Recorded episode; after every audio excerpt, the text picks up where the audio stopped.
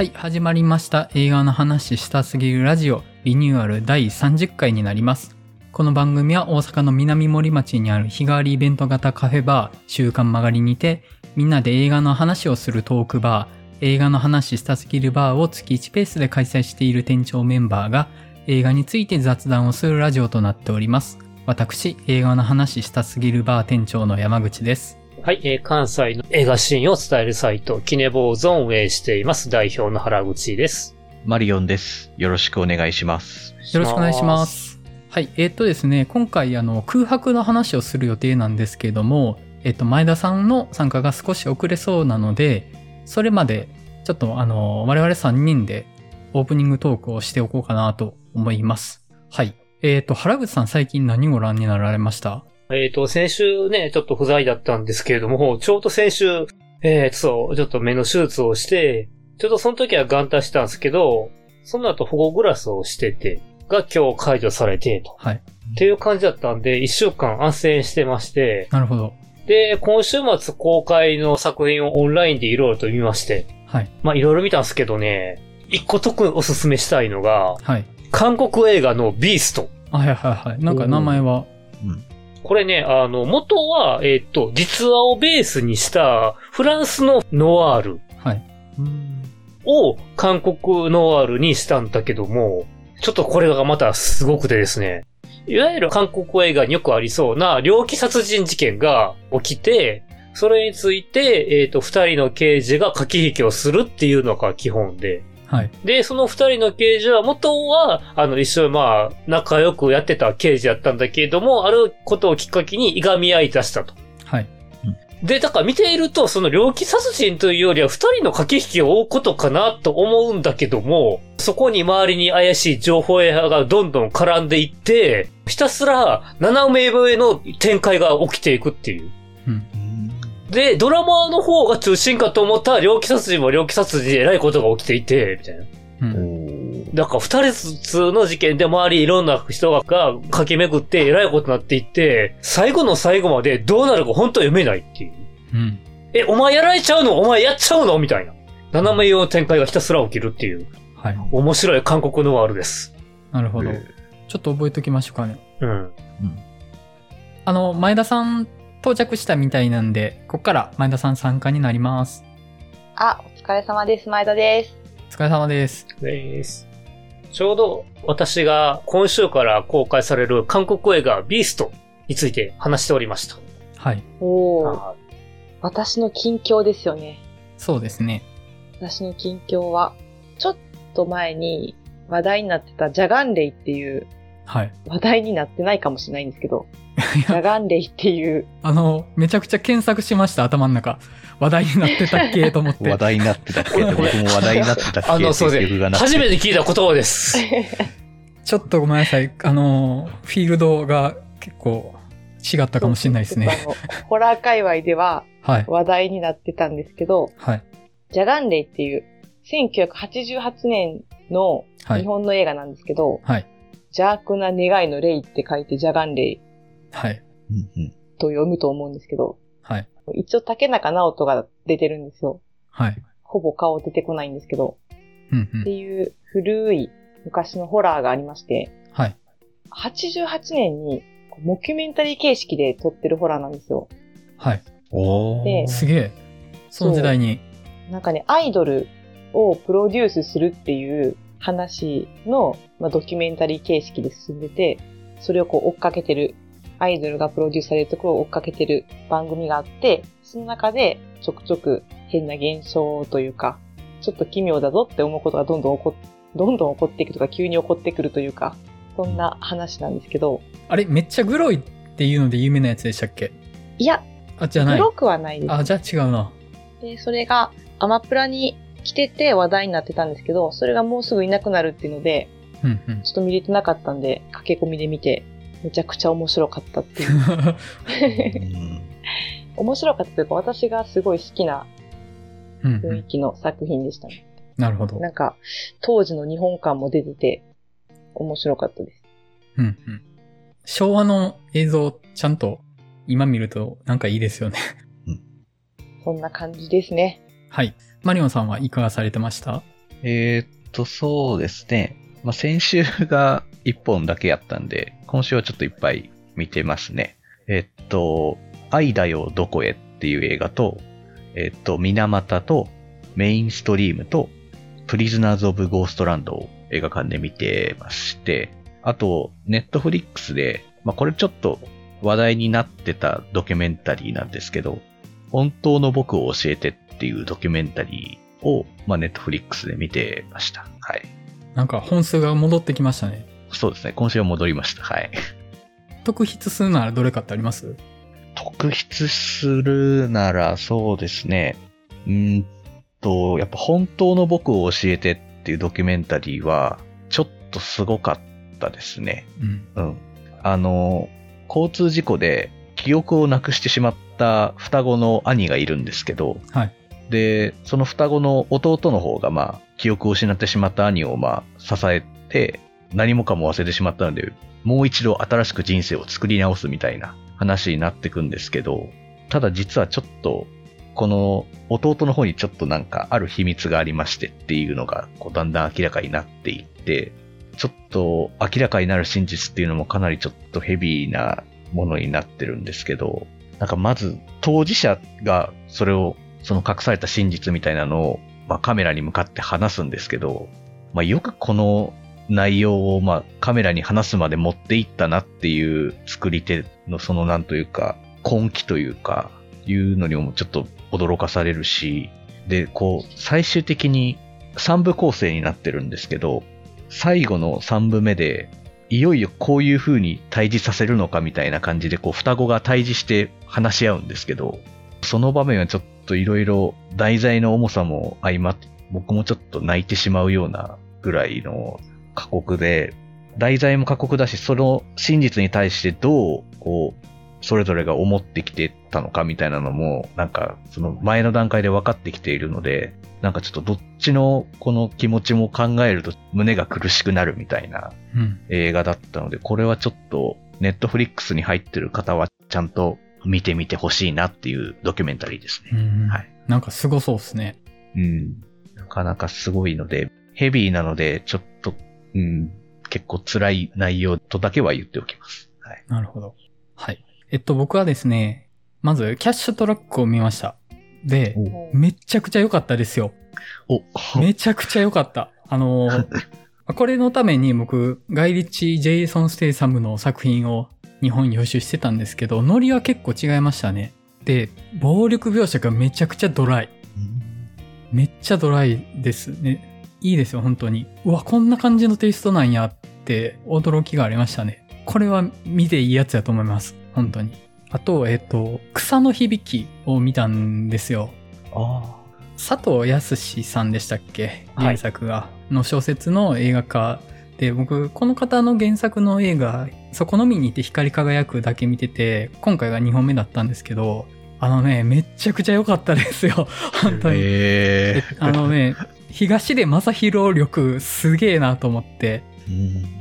で、まあ、あの、ちょっとその、精神的に病気になってしまった男が、あの、実家のある函館に戻ってきて療養するって話なんですけど、うーん、あの、まあ、もう、彼の現状とか重ねて、まあ、いろいろ、すごい良かったですね。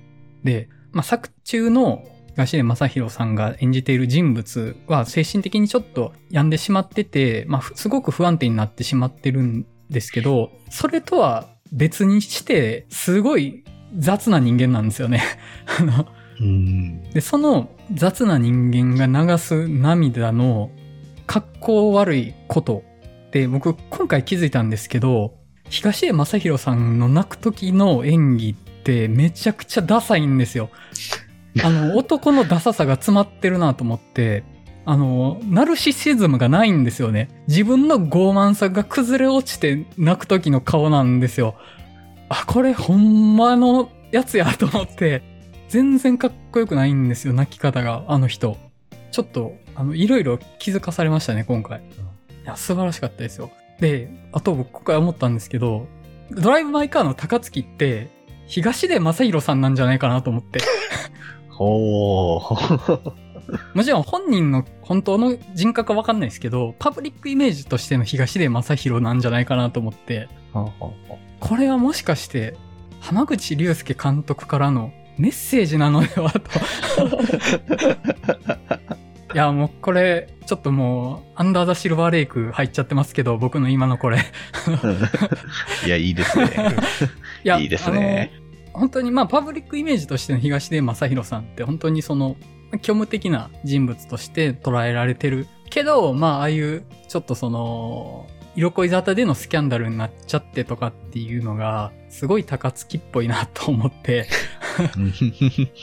で、それの鏡合わせとしての家福のなんかなと思ったら、結構、あの、浜口監督の前作が寝ても覚めてもなこととかを考えると、いろいろとうん考えてしまったりはしてましたね。うんはい。あ、一応、草の響きは、あの、監督ちょっと事前にインタビューさせてもらってあ、てそう、なんですね。いかに、あの、あの二人に演技させないかでやったっていう。はいはい。だから結構ああいう演技ができてるかなっていう。はい。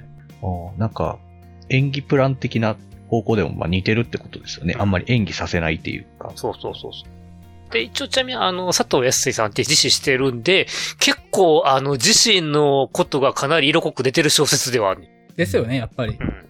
作中でもあるシーンとかちょっと芯に迫りすぎてきつかったですもん。一応あの、原作小説がね、文庫としては、あの、佐藤康作品の一個前、えっ、と、君の鳥を歌えるか。はい。の文庫に入ってるみ60ページを短いやつなんで、もし機会あればどうぞ。はいはい。はい。ってな感じでした。あの、ちょっとお便り届いてたので、紹介したいと思うんですけれども、はい。少し長いので区切りながら読んでいきますね。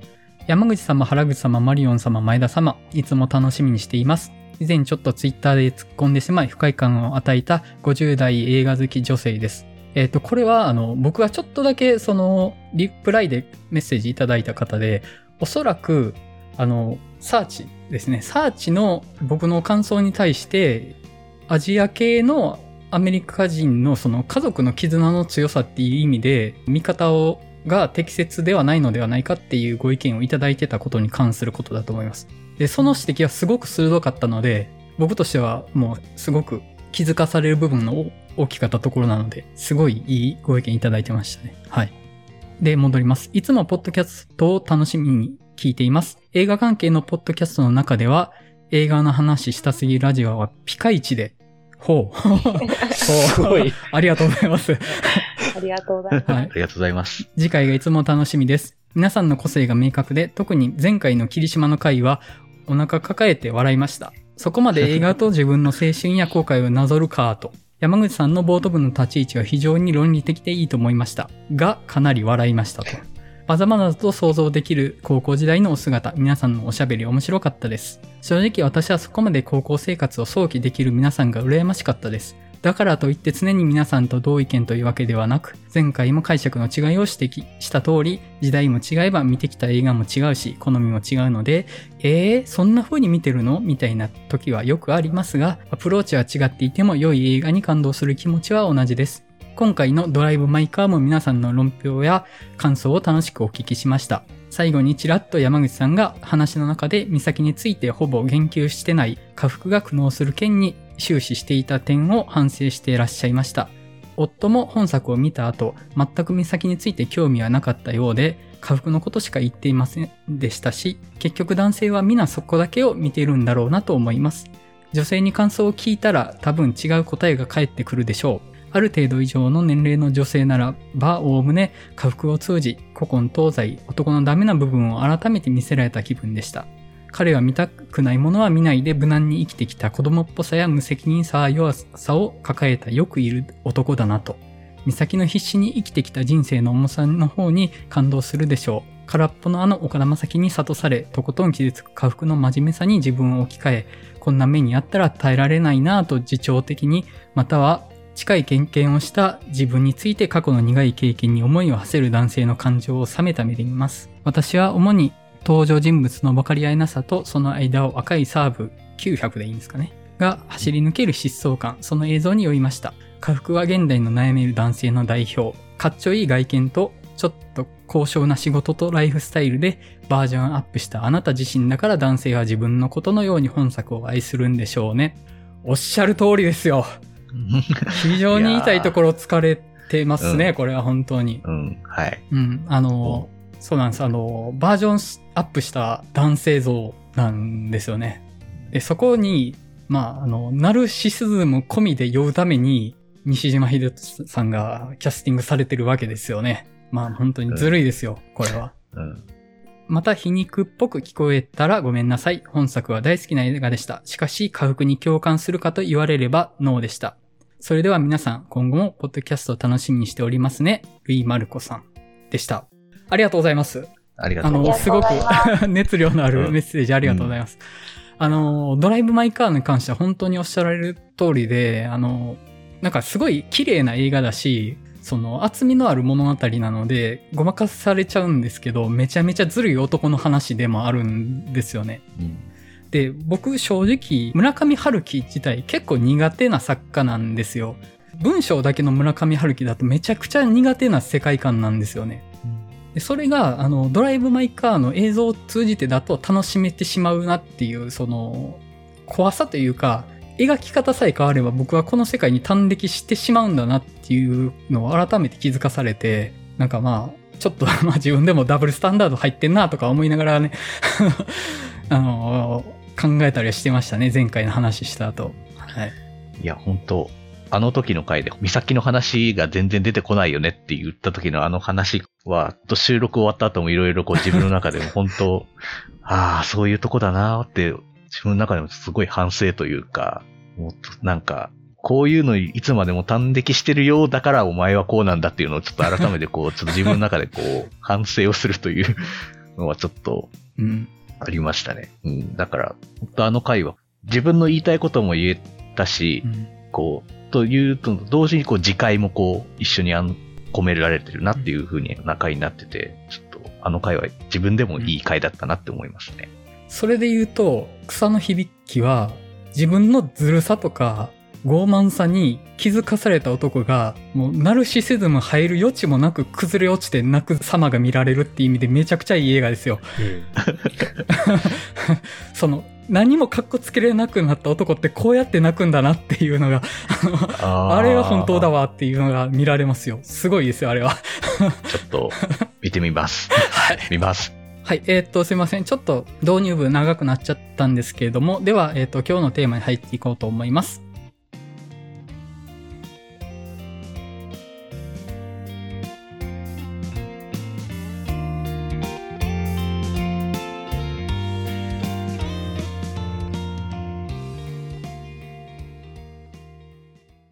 では、今日のテーマの空白に入っていきます。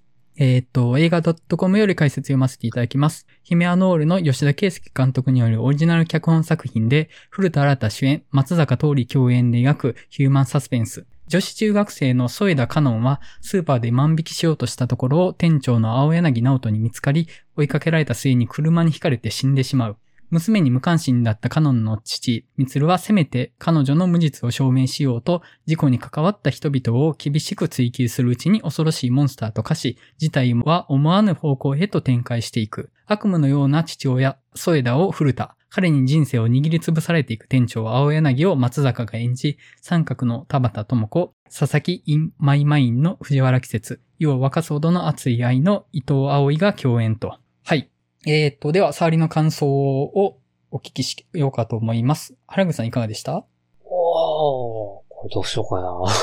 ねえ、重い話で、もう、どう終わらすんやろ時間が会計するんか思ったけど、うん。最後は何やろ？あの、親子がちょっと同じものを見ていったんだなっていう、なんかこう、光をある終わり方をしてたんかな重い話をしだすると止まらなくなるので、一旦ここまでにしときましょうか。はい。はい。前田さんはいかがでした？私は思ったより希望のある話でよかったなと思って、私最初あの、ずっと古田新太が煽られみたいなぐらいのうん。感じで来るのかなと思ったんですけど、なんかそう、それぞれの人間らしさというか、その中で最後しっかり泣かせにかかってくるやんっていうところにもうずっと乗っかって見てましたね。うんうん。はい。マリオンさんいかがでした？まあ、もうずっと重いというかもうひどい話がずっと続くなって思ってたんですけど、やっぱり、でも見終わるとこれすごく優しい映画だったなっていう風に着地にはなるんだよなっていうのはすごく思いましたね。なんかこう、なかなか空白というか、他者という空白を想像できない社会みたいなのを、まあ結構、まあちょっと荒々しく描いてながらも、その自分が見えてなかった空白に希望の光を見出すみたいな部分の作り方はすごく味わい深くてすごく複雑な人間性を捉えてたドラマだったんじゃないかなというふうに思いましたね。はい。僕としてはですね、あの、前回の時に、ゆうこの天秤に触れた時に言った言い回しで、人生においてその被害者になることと加害者になることは背中合わせだから、どちらにも自分がなるかもしれないっっていうことを見つめないといけないんじゃないかみたいな話をしたんですけど、その話、この空白の方がより当てはまるなとは思って、すごくわかりやすく自分は被害者かもしれない。でも、この瞬間には加害者かもしれないみたいなのが、まああの、端的に描かれてた映画だったかなと思うんですよね。で、そこのわかりやすいからこそ良かったかなとも思うし、わかりやすくなりすぎて、あんまり好きじゃないなっていう部分もある映画ではあたんですよ。うん。まあそこはうまいこと話していけたらなとは思うんですけども、はい。えっ、ー、と、じゃあ具体的な話入っていこうと思います。えっ、ー、と、ここから先、より深くネタバレに触れていきますので、もし、あの、気にされる方いたら、見てから聞いていただけたらなと思います。はい。えー、っと、では、中身の話入っていこうと思うんですけれども、うん、うん、まあ、わかりやすいとこから入ると、松坂通り、相変わらずめっちゃいいなっていうのは。うん。うん。いろんな役できるよね。心の血みたいな以外にも、こう優しい役も。できんねやと。うん、そうですね。コロンチレベル2僕見れてないんですけど、結構その、バイオレントな方向にもやれちゃう刑事をやってた感じだったと思うんですけど、うん、なんかその、めっちゃ器用ですよね。めっちゃ器用だなと思って。でもやっぱこういう役が似合うなと思いますね。なんか、陰、うん、な感じの役の方が。うん。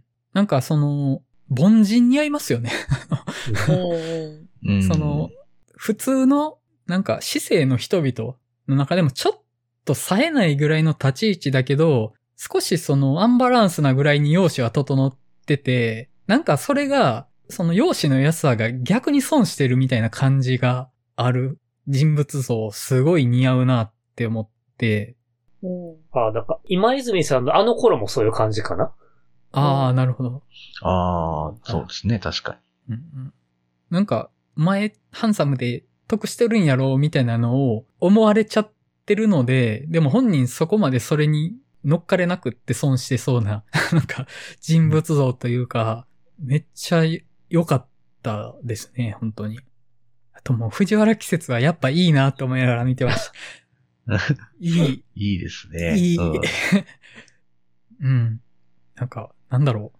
まあ、今回ちょっとヤンキーっぽい感じの漁師の役もやってて、え、佐々木インマイマインの時は、ちょっとうだつの上がらない役者？割とこの人も器用だなって思いながら見てて、うん。松坂通りと藤原季節が生々しさみたいなのをこの話の中で担保してた二人だったかなと思って、で、古田新太と寺島忍に関しては、正直結構誇張のきついキャラクターだなと思って、僕は苦手だったんですよね。うん、で、その敵意とか悪意を誇張すると薄く見えちゃうとこってあると思うんですよね。薄っぺらく見えちゃうところって、その、バックボーンなしにいきなりその極端さみたいなのが出てきたみたいに見えちゃうと、この話全体の温度感がリアルじゃない方向にブレちゃうなって思うところがあって、古田新太と寺島しのむが出てくるたびに、なんかちょっと不自然な方向に針が触れては、松坂通りと藤原季節が出てきてはちょっとリアリズムが生まれるっていう、その針がすごいブレてるなと思いながら見てたんですよね。で、まあその悪意とか敵意に関しては、本当に描き方は誇張といえば誇張なんですけど、ちょっと浅くないかって思う描き方になってるなってとこもあって、特にメディアの扱いですよね。うん、あの、テレビなんて面白いと思うものに食いついていくらでも煽って、引っかき回して当事者を不幸にしていくんやって言いたいことはわかるんですけど、80年代とか90年代とかのテレビのワイドショーならともかく、2020年代のコンプライアンスの中であれはやれないと思うんですよね。うんうんうん。今あれをやるとしたら YouTuber ですよ。突撃系の YouTuber がああいうことやると思うんですよね。あ被害者と加害者。もう、この作中での被害者と加害者っていうのも明確じゃないんですよね。あくまで自己的なものではあるんですけど、そのメディアが取り上げる、あるいはその当事者たちが自分は加害者と思ったりとか、自分は被害者だって思うたびに、その肩書きが入れ替わるものなんですよね、この話の中で。で、その肩書きを入れ替えてはメディアが茶化して、周りの本当に、あの、モブの人たちが当事者たちを不幸に貶めていくっていう話ですけど、誇張しすぎると、本当のメディアの怖さからずれていっちゃうと思うんですよ。実際にはそこまではやらんと。もっとそれっぽいふりをして描き出すのがメディアだと思うんですよね。だからあの、青柳を追っかけてスーパーに撮影しに行ったと思ったら、ソイダを見つけては、あ、何しに来たんですかって聞いて、ソイダが押したら、わざとらしくこけて怪我したって、もうどっちも悪いみたいな感じで取り上げてたじゃないですか。はい。いや、でも、どっちも悪いってしないと思うんですよね。ワイドショーとかで取り上げるときって。うんうん。だからその、二人とも加害者であり、二人とも被害者ですよってことを言うために、メディア側が二人とも巻き込んでるっていう風に描くために、ちょっと強引な展開にしてたと思うんですよ。うんあれはすごい不自然だなと思って、メディアって基本的に悪者って、この人は悪者って設定したら、こっちは善側に設定して、もう偏った描き方をして、新しい事実が出てきて、あ、実はこっちの方が悪かったんじゃってなったら、一気に天秤をひっくり返してこっちを悪みたいな描き方することあると思うんですけど、どっちも悪みたいな描き方で進めていくことってないと思うんですよ。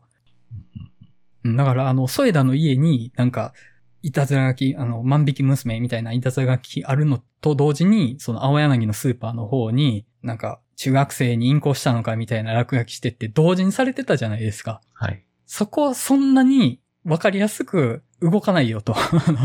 もちろんその、モブ的な人たちですけど、悪意あるモブ的な人たちではありますけど、そんなその物語が二人とも加害者で被害者でありっていうのを描くために都合よくモブっていうものを動かしてるなって思って、ちょっと腰が引けたとこあったんですよね、見てて。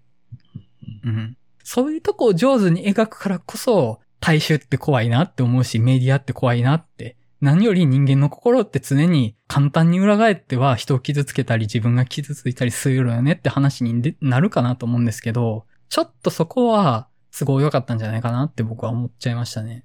あこれさ、れえっ、と、今更の話だけど、要はあれやね、本屋の万引きの事件のこういう事件、交通事故し、あるねありま。した。はい。で、あの点のやつの、なんか、うん後の検証特集みたいなやと、割とああいうので、冷静に作ってたかなと思うんだけどね。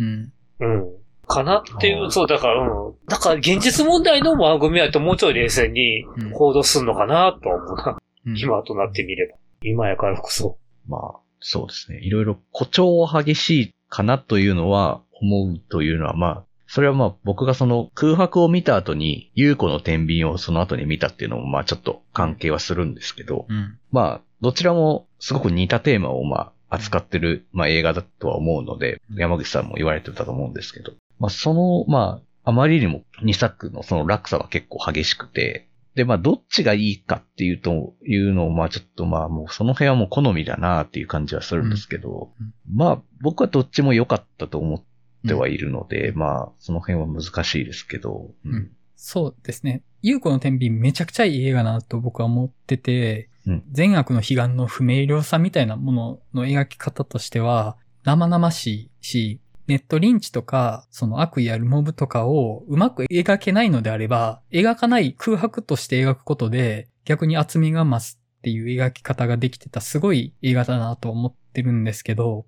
正直めちゃくちゃわかりにくい映画だし、面白みを感じるのって結構特殊な資質がいる映画だなと思うし、何よりスターがいないっていう問題があるんですよね。ああ、まあ、で、まあこのテーマ、ネットリンチであるとか、モブとか、あるいはそのメディアっていうことを描くのって、問題意識がある人じゃなくって、問題意識がない人に見てもらいたいテーマだなと思うんですよね。うんで、これってちょっとその小規模系の文芸作品とかミニシアター系のアート作品とかにも共通する部分かと思うんですけど、すごいいい作品があっても、そもそもその問題意識を持った人が見に来るんだったら、あんまり広がっていかないよねっていうのがあるなと思って。あうんあ、よく、はい、ありますね。それうんだからその、そのテーマを、その中身をそもそも共有してない人に伝えるためには、やっぱり対策の中で、空白がすごい対策映画とは言わないんですけど、やっぱりスターが出てるので、広く見られる映画になってたと思うんですよ。で、広く見られることで、あ、なんか、いいとか悪いとかって曖昧なことなんだなって、100万人その映画を見た中で、100人でも思ってくれたらいいなと思うんですよね。それで十分だと思うんですよ。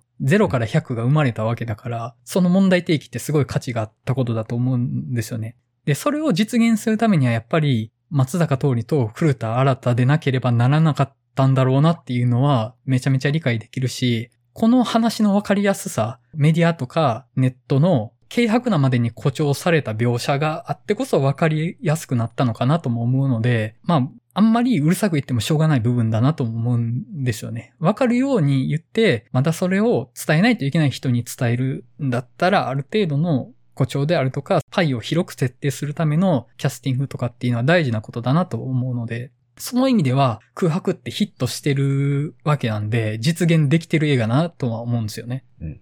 うん。っていう。多分僕も言いたいこと終わりました。多分言い切ってしまった。全部出たかも。ああ。私はなんかあの、唯一、はい。寺島しのぶはい。だけが救われずに終わるっていうのが、はい。やめてよって思いました。あれね、あーあれちょっとね、かわいそうすぎるやろって思って。そうですよね。あの、一番そんな役回りだったと思うんですよ。そうですね。朝子だったかな。はい。結局、その話の中で、松坂桃李を助けたいと思ってるけど、いわゆる善意の押し付けキャラなわけじゃないですか。うん、で、これ見る人によっては、古田新太より寺島しのぶの方が嫌なやつじゃねって思いかねない作りになってたと思うんですけど、うん。そうですね。うん。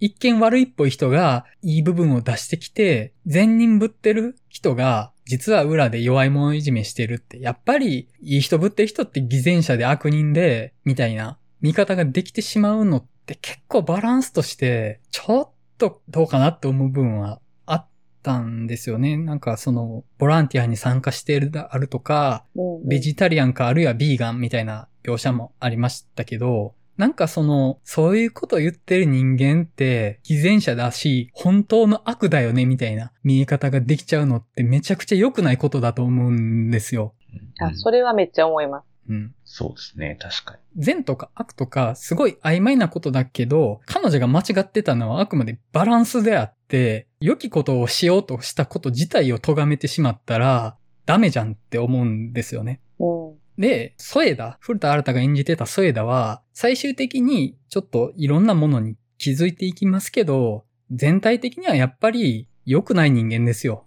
彼は。うん。で、その相対化することで、なんかもう味噌もクソも一緒にしてしまうような話として捉えてしまうのは結構危険だなと思うんですよね。しかもまた、寺島しのぶがやってた役ってまたちょっと若干こう、正義感とかの親切心とかの押し付けプラス下心みたいなのも入ってるじゃないですか、はいなんか。あれがまたちょっとなんかこう、余計にこの人のこの印象が悪くなる元というか、そうにはなっ。てるんですよね。ちょっとうん、あの下心みたいなのも、まあ、そうか、みたいなのは、ちょっと、なんとも言えんというか、あのちょっと気まずさはなんというか、ちょっとあの、吉田圭介の他の作品でもちょっと出てくるような感じはちょっとあったりはしましたけど、三角とか。うんうんうん。けどなんかこれではちょっとなんかどう見たらいいんだろうなっていう気持ちにはちょっとなりましたね。なんか全員、うん、はい。ああ、どうぞどうぞ。いや、全員を同じ土俵に上げないといけない話だと思うんですよね、これってうん。寺島しのぶだけ微妙に土俵の外でそんな役回りさせられてるなと思って、これで良かったのかなって思うとこは正直あります。うんうんうん。なんか、しかも見ててきついのが、そのさっきマリオンさん下心って言ったじゃないですか。私あれ恋心やと思ってたんですよね。ああ、でもそれを言い方、一つ、あれですけど、結局その、寺島しのぶが、松坂桃李が自殺未遂はいした時に、なんか、なんて言うんですかね。まあ、そこで迫って、で、拒否されて、で、その時に、自分が若くて可愛い女の子じゃないからでしょみたいなこと言うじゃないですか。うん。あで、全く私、それが事実やと思ってて、うんあれが若くて可愛い女の子やったら、それは恋心であり、松坂桃李を支えるものになっただろうなと。うん。でも、そうじゃない、うんなんていうの、それはもちろん、年齢だけじゃないですけど、もちろんね。うん。だけど、やっぱり、うんなんか、年を取るということは、なんていうんですかね、こう、どんどん、なんていうんだろう、しんどくなっていくんだなっていうのをすごい見てて、こう、実感させられてしまうというか、うん。あれが若い女の子のキャラクターやったら全然違う話なんですよ。それをあの年齢の人にさせるっていうのが、もうん。う、もうきつくて見てるのが。うん。もう、お前は恋なんかするなって、まあ、言われてるのと同じなので、あ。なるほどね。そう、だから、あのキャラクターをそこまで追い詰めた挙句にうん、一人だけ希望もないエンドにすんなよと思って、うん。私はもう、それがちょっとショックすぎて、え、忍ぶカレー作って終わりかよ、みたいな 感じになっちゃいましたね。カレーこうし、う。うんん。そう。そうあれがいろんなメタファーうまく含まれてるよね。あ、カレーの色っていうので。全然何のメタファーか分かってないんですけど。あ、あの、あの、かカレーがこぼれちゃう、あの、年齢、かた食べ物のカレーの話ね。はい。なんかそういうところ、微妙に指先まで力がこもってないように見えてしまうんですよね、僕は。バレエを踊ってる時にちょっと指先だけ力緩んでるな、みたいなうん風に見えちゃうな、とは思って。やっぱりその、寺島しのぶの演じてた役の朝子の扱いに関しては、そう思っちゃうとこはありましたね。全体としてはね、あの結構難しいことに挑戦してる映画だなとは思って、その、あるシーンで被害者の人が別のシーンで加害者になるっていうのが割と一律で描かれてたと思うんですよね。うん。まあ、あの、こっちですごい善人として振る舞ってたけど、自分が攻めれるタイミングで自分より弱い人にやったらそこを攻撃するみたいなのって、全員に共通してたと思うんですよね。で、青柳、松坂桃李の青柳も、僕、彼がすごい精神的に不安定になって、そのお弁当の種類間違えたのでブチ切れるシーンがあったじゃないですか。彼もやっぱり弱ってて自分より弱い攻撃できる人に刃を向けるタイミングを待ってたんだなと思って、彼、スーパーで自分ところでお惣菜作ってるけど、廃棄食品を持って帰ったりしないんですよね。多分経済的に全然余裕ないけど、なんか、外で食べたりとか、お弁当を買って帰ったりするんですよ。自分のスーパーじゃないところで。あれなんでかなと思ってて。僕、自分がお金なかったら絶対自分のスーパーから食べ物持って帰って食べるやろうなと思ってたんですけど、あの弁当のシーン見て思ったのが、誰かが失敗するの待ってたんじゃないかなと思って。怒るために。だからまあそこまで言ったら極端ですけど、要は常に自分がサーブする側で、お客様が神様っていう観点から言ったら弱者なわけですよね。スーパーの店長だから。で、自分が強者になるためには客側に立たないといけないわけじゃないですか。だからそこの自分が強い瞬間が欲しいから買って帰ったり、外で食べたりしてるんだなと思って。うんえ、でも私はもう、あのタイミングであの間違い方されたら、私もブチギレると思いますね。うん。もうん。やっぱ、うん、そうですよね。なんか、まあ、なんていうんですか。できれば、優しい人でありたいと僕はまあうん思ってるんですけど、うんまあそれは多分、この社会に生きる人みんなそういうふうに思っていると僕は思いたいんですけど、うん。けどやっぱりなんか何かに追い詰められてるとか、うん。精神的な余裕とか心に余裕がない時って、やっぱその優しさを誰かにこう与えるみたいなのとか、思いやるみたいな気持ちってどんどん減ってくんですよね、やっぱり。う、うん。やっぱ本当なんかイライラしてる時になんか優しくってなかなか本当できないし、うんなんか本当こう、この映画見て優しくするっていうことに対してのこう、ただ言葉で優しくするっていうの簡単だけど、いざやるの意外と難しいよねっていうところには結構触れてて、そこは結構僕好きなポイントですね。うんうん。あの、お弁当間違えられてぶちまけちゃうシーンも、後でそのチリ取りに綺麗に集めて、誤りの電話入れるシーン僕めちゃくちゃ好きで、うん。もしかしたらあのシーンこの映画で一番好きかなと思いながら見てたんですけど、その、常によく荒れるわけじゃないし、優しくも荒れないと。ただ、罪悪感、そうやってしまう罪悪感とか、それを知ってしまったことに対する後悔とかが、ちょっとだけ物事をいい方向に振り戻すかもね、みたいなうんことを言ってるなと思って、でも、そのお弁当はもう食べられないですよねっていうことも描いてるなと思って。うんうんうん。なんかあの、その、お弁当美味しかったですっていうのがものすごい切ないなと思って、自分お弁当食べれなかったのに、なんかその、いろんな思いを混ぜこぜにした中で、謝罪と感謝の電話をするっていうのがなんか、その人間の尊厳と弱さ、隣り合わせの何かが詰まったシーンだなと思って、僕は人間のああいうところに期待ししたいなって思ったんですよ。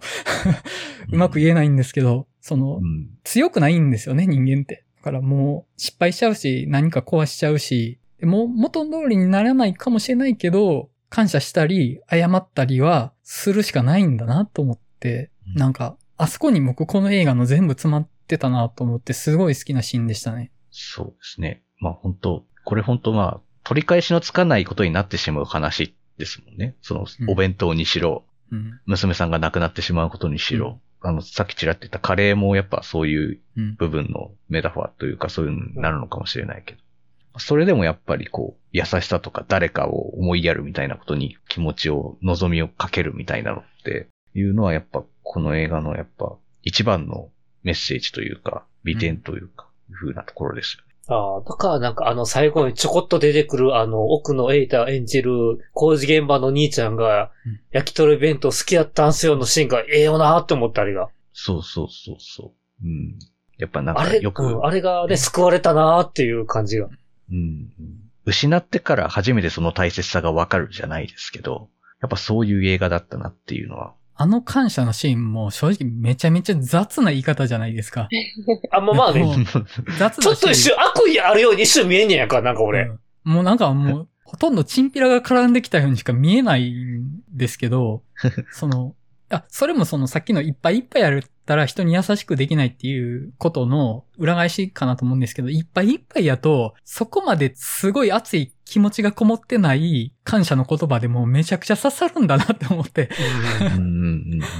で、もう言った本人はもう半分どうでもいいと思いながら言った言葉でも、言われた当人からしたら、すべてに等しいぐらいの言葉になり得たりするんだなと思って、やっぱりね、その、良くも悪くも言葉って強いなって思うし、だからこそ言葉って丁寧にやらないといけないなとは思うんですよね。う。うんん。そうですね。僕のさっきのこの下心って表現したのもなんかちょっとまずかったなってなんか今ちょっと思って いやいやいやなんか。そう見えるっていう表現のされ方だったので、うんなぜか忍に感情移入しながら見てしまうっていう、うん。一切おせっかいじゃないのに。あと、すごい、まあ、難しいことに挑戦してる映画だなと思いつつ、複雑になりすぎたのかなっていう部分もあって、もう完全に、添田と青柳の話に終始してもよかったんじゃないかなとはちょっと思ったんですよね。で、だから、中心にあるその二人とは別に、別のその流れの中で加害者だったり被害者だったりする人たちが出てきますよね。で、うん。最も端的なのが、1回目にカノンを引いちゃった女の人。あの人ははいもう加害者であり被害者であるっていうのが同じフェーズに存在してるんですよね。他のキャラはこっちでは加害者、こっちでは被害者っていう感じなんですけど、彼女だけは同じところに加害者性と被害者性が存在してるっていうので、特殊な立ち位置だなと思って、うん。あと、本当にそのカノンの致命傷になったトラックの運転手。で彼は自分に全く責任を感じない、うん自分に責任がないように振る舞おうとしている人物として描かれてて、当事者なのに当事者でないと思っている、あるいは当事者にならないように振る舞えてしまう人っていう、ある意味本作で最も特殊な人物だなと思うんですよね。何らかの形で当事者になってしまう人物、責任を背負ってしまう人たちの中で、責任を負わないことができてしまう、一番重い立ち位置なのに。で、あの後触れられないじゃないですか、彼のこと。うんめちゃめちゃ重要な立ち位置だと思うんですけど。だから、あの、当事者なのに他人っていう立ち位置の存在がいたりとか、あるいはそのシュリが演じてた学校の先生とかも、カノンを厳しく指導してた。厳しく指導というか、嫌みったらしく指導してた。でもそのやり方が良くないんじゃないかなと後悔したりとか、いろんなところに加害者性と被害者性がぐっちゃぐっちゃになってて、すごい難しい話になってたと思うんですよね。うんだったら、もう、そこの構造を、添田と青柳の二人だけにして、この人は加害者です。この人は被害者です。でも、この瞬間には逆に見えますよねっていう、その二つの軸を中心に描いた方が、シンプルな話になったんじゃないかなと思って、その、なんか、話の主軸がだんだん青柳からずれていってるな、みたいな時があったんですよね。だから学校に矛先が向かったりとか して、少し複雑でシンプルな話じゃなくなってるなと思ったとこはあって、その白だったものが実は黒かもですみたいなぐらいの構造だった方が分かりやすい話だったんじゃないかなともちょっと思ったんですよ。うん。やろうとしてることとしては、正直オムニバスに近いんじゃないかなってちょっと思って。群像劇だしオムニバスというか、だからなんか一つの悲劇的な交通事故を主軸にいろんな人の加害者性と被害者性が入り混じる話としてオムニバスみたいな形で描いてたあら、その切り口としては分かりやすかったと思うんですけど、添田と青柳の二人の話であることと群像劇であることが結構工作しながら話が進むので、なんか、あれ？ど、どっちやっけ？みたいになる時があったんですよね、結構。ああ。もううん。それなら一層、うんキャラクターの視点ごとに、こう、章立てを作ってっていうのが、うんまあ、整理はつくというか分かりやすくなるかもしれないですね。確かあらゆる人の加害者性と被害者性を描くんだったら、オムニバスの方がそういう話として見えたとは思うんですよね。で、加害者の人が被害者かも、被害者の人が加害者かもっていう、表が裏返ったり、裏側が表になったりする話をするんだったら、添田と青柳の二人の話にしたらよかったかなとは思って。うん。うん。っていう感じは覚えました。はい。私の中では逆にあの、古田新太と松坂桃李、二人の話っぽいんだけど、ほぼ古田新太パートやなと思ってて、うん。うんそのさっき言ってた、その他の人々っていうのも、ほぼ古田新太が自分のそれこそ加害性に気づくために用意されてるというか、うん。そう。ああ、まあ確かにそうですね。だからちょっと逆に松坂桃李パートが薄いという、薄くはないですけど、うん、なんか、そうですね。結構二人の話っていうよりは結構うん、古田新太に寄ってるなとは思いながらうん見てます。確かに、松坂桃李に成長する要素ってなかったんですよね。その、うん古田新太の側が松坂桃李をどう捉えるかの変化で物語が進んでいくので、うん。その松坂桃李の側はひたすら罪悪感に押しつぶされていくだけの立ち位置だから、彼ってあんま変化しないというか、ベクトルとしては同じ方向をずっと見てる感じなんですよね、確かに。古田新太が変わったから話が進んだっていう感じはあるなと思って、確かにそうですね。そうなったらもう古田新太が演じた添田の話だったのかもしれないですね。それでいくと。うんうん。なるほど、なるほど。そうですね。あとなんかこう思ったのが今話を聞いてて、うん。こう人って自分の罪に気づく人だけが罪を背負ってしまうんだなっていう、うんなんかすごい皮肉だなと思いましたね。そうですよね。そうですよね。うん、気づかない方がじゃあいいやんっていう、なんていうんですかね。その、風に思うこともできちゃうというか。うん。そうですね。他人事にしちゃうのが多分一番楽なんでしょうけど、っていうう。ん。けど、それじゃ本当いけねえんだよなっていうのは、まあ、そうですね。本当確かにあの、一番最初に聞いた、じゃなくや、致命傷を与えた方のあの、トラックの運転手が確かに出てないっていうのは確かにそうだなって思ったし、まああと、究極に他人事な風に振る舞ってるっていうのはまあ多分メディアですよね。この映画における中の。うん。他人事だからあんなに土足で適当なこと言えるし、うん終わったら別の話題で、その場の会話のネタとしてしか消費しないみたいな感じのやりとりとかは、まあすごく強調されてたと思うんですよね。やっぱ空白という他者を想像できるかみたいなのもやっぱすごくテーマとしては深いところにあると思うので、今回。うんそうそうそれで言ったら、松坂桃李って結構最後まで対話をしようとしないじゃないですか。うん。そうですね。基本的にあんまり人と関わり合わないみたいなスタンスの人なんですよね。彼最後まで対話してないですよ。結局最後も謝罪一辺倒だったんで、うん。添だと言葉を交わしてはいないんですよ。最後も相手のことを見ずにただ土下座して謝っただけだったんですよね。で、そこに関しては、それでいいのかなって思った部分はあって、うん。その罪を背負った人は、ただもう額を地面にこすりつけ続けて、謝ることしかできないで終わっちゃうっていうのは、まあ、なんかなぁと思って、その、まあ、それでいいのかなもう、被害者当人に対してできることなどないと。ただ、他の人からかけられたちょっとした言葉で救われたりするかもね、みたいなうん。話なのかな 結構身も蓋もないというか。なんかでもそれにしては、それこそ、増田が通りって100%加害者って言えるほどのキャラクターでもないから、うん。なんかそこはちょっと、うん、なんかそのポジション、ポジションというかそのスタンスでいいんですかって思っちゃいますけどね。うん。そうっすね。うん。その、登場人物が結構多いことで、誰が悪いのかみたいなのがすごい散らばったことで分かりにくくなってるのかなっても、ちょっと思ったんですよね、それで言うと。なんなら、あの、女の子、万引き、まあ、したかどうかわかんないですけど、はいしてたとしたら女の子悪いやんってなりますしね。うん、そう、そうなんですようん。でもあの状態で彼女が悪いっていうことはできないですよね。うん。それはまあ、状況がさせることなんですけど、彼女を悪く言えないっていうのは。彼女が被害者って言うしかない状態になっちゃうっていう。うん。それはあの、一回目に引いた女の人の葬儀のシーンでも、それあったなと思って、あのシーンで、はじめ、娘を亡くしたお母さんが親族に、ソエダが来た時に親族に止められるシーンがあって、バリ雑言ぶつけるんじゃないかなみたいになったらひたすら謝るっていう。うん。結局その、ソエダが彼女の謝罪を受け入れなかったからそこまで追い詰められたっていうのもあるんだろうけれども、どっちが悪いっていう話になったら、やっぱり引いた方が悪いってなっちゃってるっていう残酷さだなと思って。うん。うん。うん謝ることしかできないっていう。うん。まあね。まあそこ、結構、事故のシーン、しかも、結構リアルに描いてましたよね。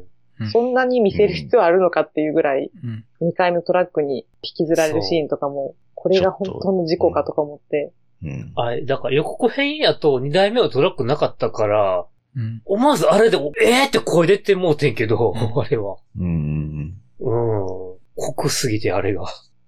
うん。結構きつい描写だなと思うし、うん。話だけ組み立てるんだったら、事故のシーンってあえて描かないっていうこともできるタイプの話作りだとは思うんですよね。うん。でも、やっぱあれを撮った、しかも、路悪的なまでにえぐい描き方をしてたと思うんですけど、やっぱその、そこに関わってしまった人の罪悪感っていうことに焦点を当てた話にするんだったら、あのエグさって必要だったのかなとも思うんですよね。わ、こんなことを起こしちゃったと。で、それを自分は見ちゃったと。もう他人事にはできないと。他人のふりはできないと。もう自分は当事者やと。っていうのが見せつけられるっていう意味では、あのシーンって必要だったのかなとも思うんですよね。うん。そう思います。う。うんん。えっと、あの、現実的なことを聞くと、俺法学部じゃないかわからないけど、あれって、この事件で誰かを罪に問われないのって正直思うんですわ。そこら辺どうなのって正直思ったんですけど、え、罪に問われ、誰か捕まらないの？って正直思うんですけど、どうなんですか？これ。誰が悪いって、法的な意味でのうん。問題になるんだったら、車で引いた人なんじゃないんですかね。うん。うん。多うん分、1回目と2回目それぞれ何対何とかになるんじゃないですか。う。うんん。まあ飛び出しでもねトラック側が多分結構重くなるような気がしますけどね。もう多分致命傷というか、は間違いなくあれなので。うん。うん。しかも、止まれるやろ、あの距離って思います。うん、そう。なんか明らかにあっちの方がノーブレーキで突っ込んでったなって感じでしたからね。う ん全速力で行ったやろって思いましたね。うん、難事するから。え、だったら、え、トラックの運転手は手錠かけられてんのかな？ど、どうなのなと思いながら。うんいまあそこいや、そこまで、ね事故、自動車の事故やったらそこまで、あれなんちゃいますそれこそ、悪意があったわけでははないというか。うん。まあ、その、法的な罪には問われるでしょうけど、まあなんか逮捕とかって感じではないとは思うんですよね。うんで、何より彼は、その、自分は巻き込まれたとしか思ってないから、この空白っていう話の登場人物としては、もう、あれ以上出してもしょうがない人物なんですよね。うんうんだから、彼が罪に問われるかどうかっていうのは、この話のまあまあね。そう意味的に必要がないっていうことだとは思うんですよね、やっぱり。うんうんその罪悪感を感じてしまう人だけはこの話の中心になれるっていう。うんうんうん。あと結構なんか私、古田新太とその元奥さんのうん。二人の対比というか、こう、父と母のそれぞれのこう、娘に対する関わり方というか、あの、古田新太は結構ギリギリまで娘が万引きなんてするはずないって思うじゃないですか。うん。うんでも、お母さんの方は、いや、してたかもしれないよって結構最初から言うじゃないですか。うんなんかそれってすごく、たとえそういう間違いや罪を犯しても、あなたのことをこう愛してるっていう存在であるっていうのが、すごくこう、なんていうのかな。こう自分、私個人的にも結構父と母に対する感覚が結構そういうふう似てるというか、うんなんかこう母の方がそういう風に見てくれてるだろうなっていう思いが結構あるので、うん。うん。その違いは、どっちももちろん方法が違うだけなんですけど、うんその違いはちょっと面白いなと思いながら見てましたね。だから娘としては、お父さんに対しては自分が間違ったことをやったら、受け入れてもらえないんじゃないかっていう部分もあったから逃げたんだろうなっていう。うん。そうですね。その、古田新太の添田のカノンに対する思いっていうのも、ちょっと僕はうまくつかみきれなくって、基本的に興味はなかったとは思うんですよね。事故になるまでは。で、事故になって、娘のことを興味を持っ、興味を持ったというか、関心を持ったと。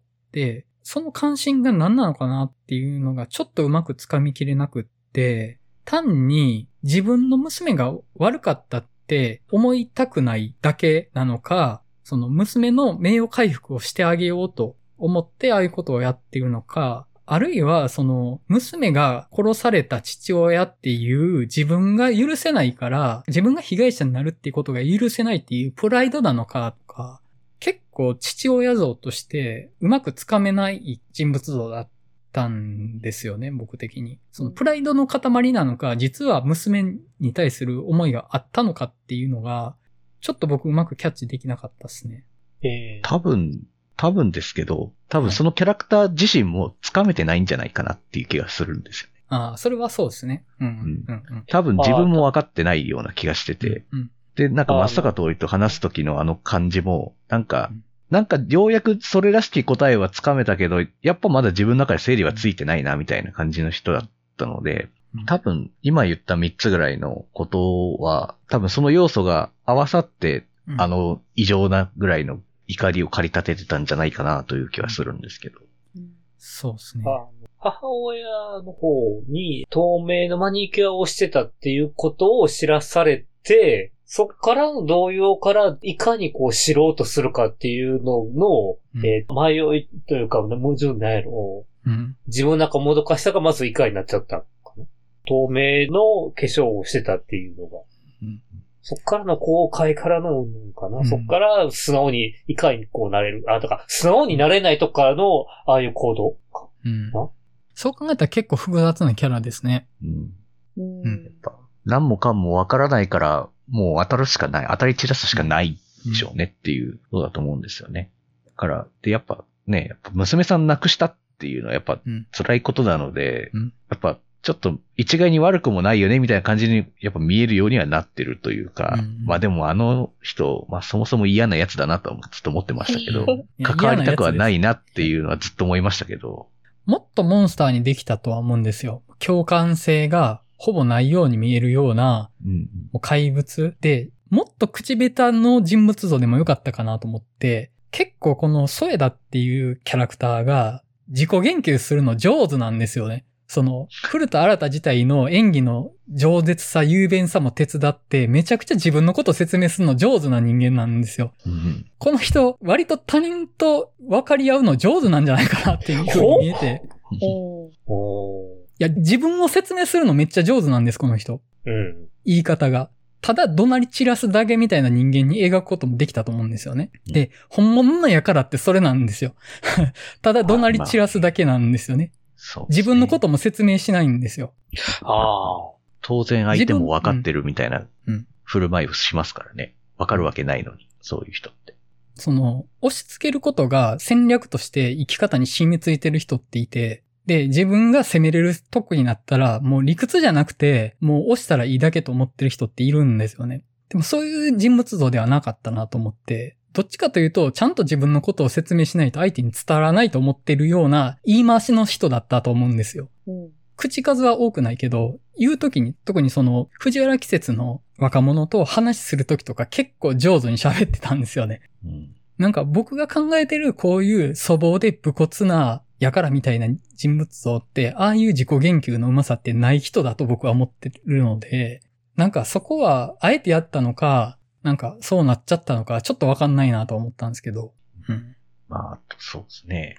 なかなかやっぱ、うん、なんて言ったらいいんだろう。心を開ける人が少ない人だなとはやっぱ思うんですよね。うんってやっぱり。そういう自己言及ができる人ってやっぱ、心開いてないと多分できない人なんじゃないかなというか、いざこう誰かとこう知らない人と喋るときに、ある程度こう自分を開示するというか、うんまあ、こう、会話する意思がありますよみたいなのを示す必要があると思うんですけど、うん。多分それをするこう幅みたいなのがこう狭いというか、うん本当にやっぱ心を許せるような人じゃないとちゃんと話さないみたいな感じっていうんですかね、ああいうのって。うんちょっとまた違うかな。うん。ちょっとね、このソエダは揺らぎのあるキャラクターだなってうん思いながら見てました。途中からその娘のことを知ろうとして、まあ、絵を描いたりとか、漫画読んだりとかするじゃないですか。うん。あそこはね、すごく共感できたんですよね。ほううん。なんか私あの母、他界してるんですけど、その時に、自分ってお母さんっていう人間の、お母さんっていう側面しか知らなかったなって、すごい思ったんですよね。うん。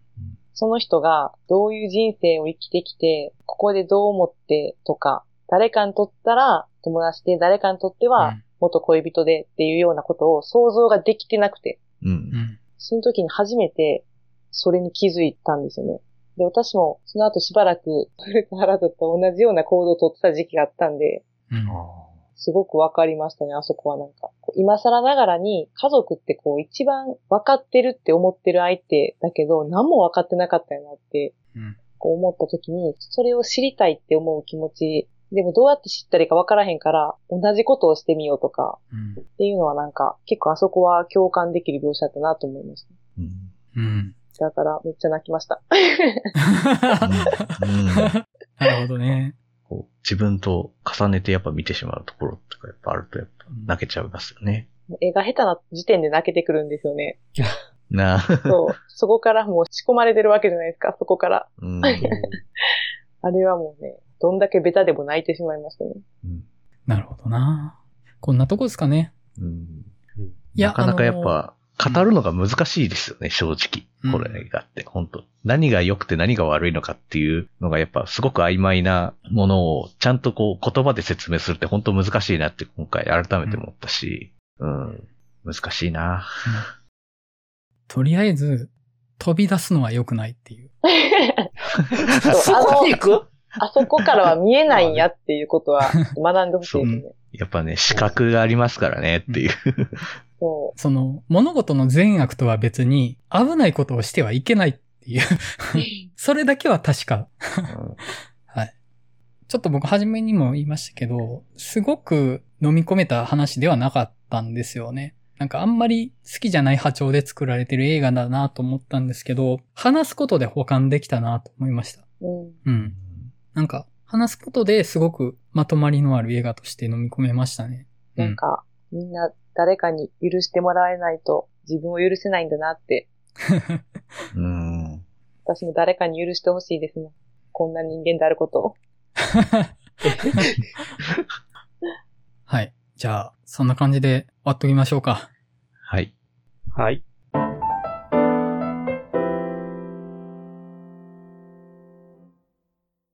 次回は映画の話したすぎるバー当日にデューン砂の惑星の話を対面収録する感じで。はい。はいはい。はい。その次特に決めてないんですけど、なんかあります？なんか後で決めますか？後でもいいんですけど、はい。私その次の週ワクチン打つんですよ。あ、そうか。だからもしなんか見れる。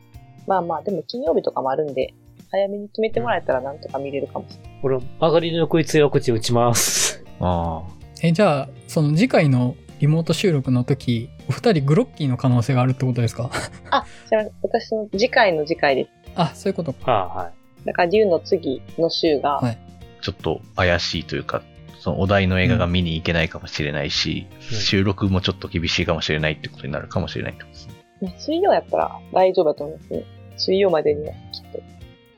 もうもはやなんか、というかその、あれなんですけど、ね、私あの、これいつも入るときに、この収録に、はい。最初こうエンジンかかるまで、めちゃめちゃ、まあかかってもそうですけど、すごい適当に喋ってるんですけど、はい。マリオンさんとかの喋りが 上手すぎて、いや、うまくないよ。うまくないっすよ。どうしたらそんなコメント出てくるんですかって思いながら。まあね、あの、分析力が高い。あの、多分、まあ、一回ツイートしてるからだと思うんですけどね。うん感想に書いてるから、それああ、読むってて。いうか、そうそう、もうちょっとざっくり整理して読むってことしてるから、最初言ってるのが、まあ、あるからかなと思そううんですけど。ね。咀嚼してる腹に落ちてるかな。そうそう、そうそう、そうです。まあじゃあ、デューの次は、あ、そうか、今決めといた方が見やすいんですよね。私、10の時でも全然あ、その時にしいいまですすし、はい。じゃあその時にしましょうか。はい。はい。じゃあ、とりあえず次回はデューンで。はい。はいえーと、ではお知らせになります。この番組ではお便りを募集しています。番組や取り上げた作品の感想などをお送りいただけると嬉しいです。ブログのお便りフォーム、またはツイッターアカウントへのダイレクトメッセージ、またはメールアドレス、メールアットマークバーチャル映画バー .com より受け付けております。アドレスは、ポッドキャストの番組説明文に記載しておりますので、そちらでご確認くださいと。はい。映画の話したすぎるバーは次10月16日開催なんですけれども、おそらくこの配信間に合わないので、ちょっと詳細は省いておきます。はい。それでは映画の話したすぎるラジオ第30回空白の回を終わりたいと思います。それではまたお会いしましょう。さよなら。さよならさよなら。ら。